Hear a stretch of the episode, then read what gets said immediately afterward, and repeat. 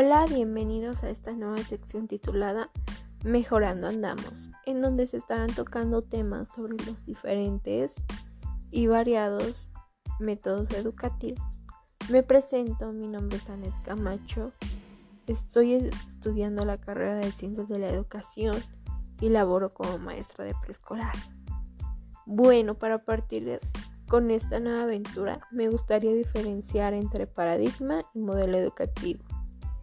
Un modelo educativo es aquello que está establecido por la sociedad y que está bien ante los ojos de ellos mismos. Y que esto es un ejemplo a seguir. Por otro lado, un paradigma es un marco pedagógico y científico de referencia para comprender, analizar y avanzar en el aprendizaje y la enseñanza. Algo muy importante y que muchos no me dejarán mentir es que la educación no es la misma ahorita que hace 10 años, ya que antes tenían mucho poder la palabra del docente, ya que tenías que modificar tu conducta con base a como el profesor o el docente quería.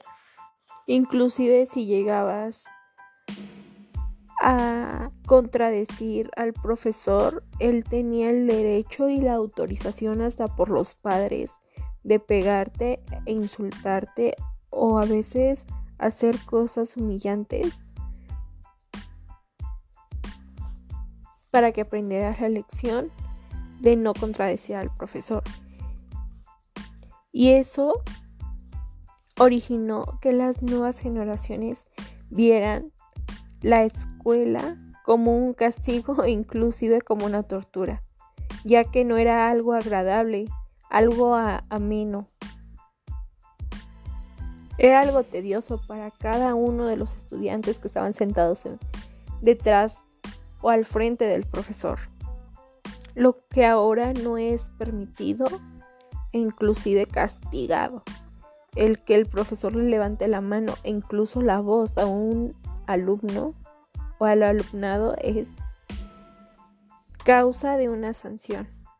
De esto se trata el modelo del conductismo, ya que el alumno aprende y organiza sus conocimientos o los rearregla, mientras que una evaluación es una prueba objetiva basada en propuestas objetivas, ya que con estas se medían las conductas de cada uno de los alumnos. El maestro percibía el aprendizaje en algo mecánico, de su mano y reducible a una manera sola de enseñar. El aprendizaje según el conductismo es algo muy cuadrado, lo cual se ha ido modificando con el paso del tiempo. Pero de esto seguiremos hablando la siguiente semana en el siguiente episodio. Me dio un gusto estar contigo. Nos escuchamos hasta el siguiente podcast.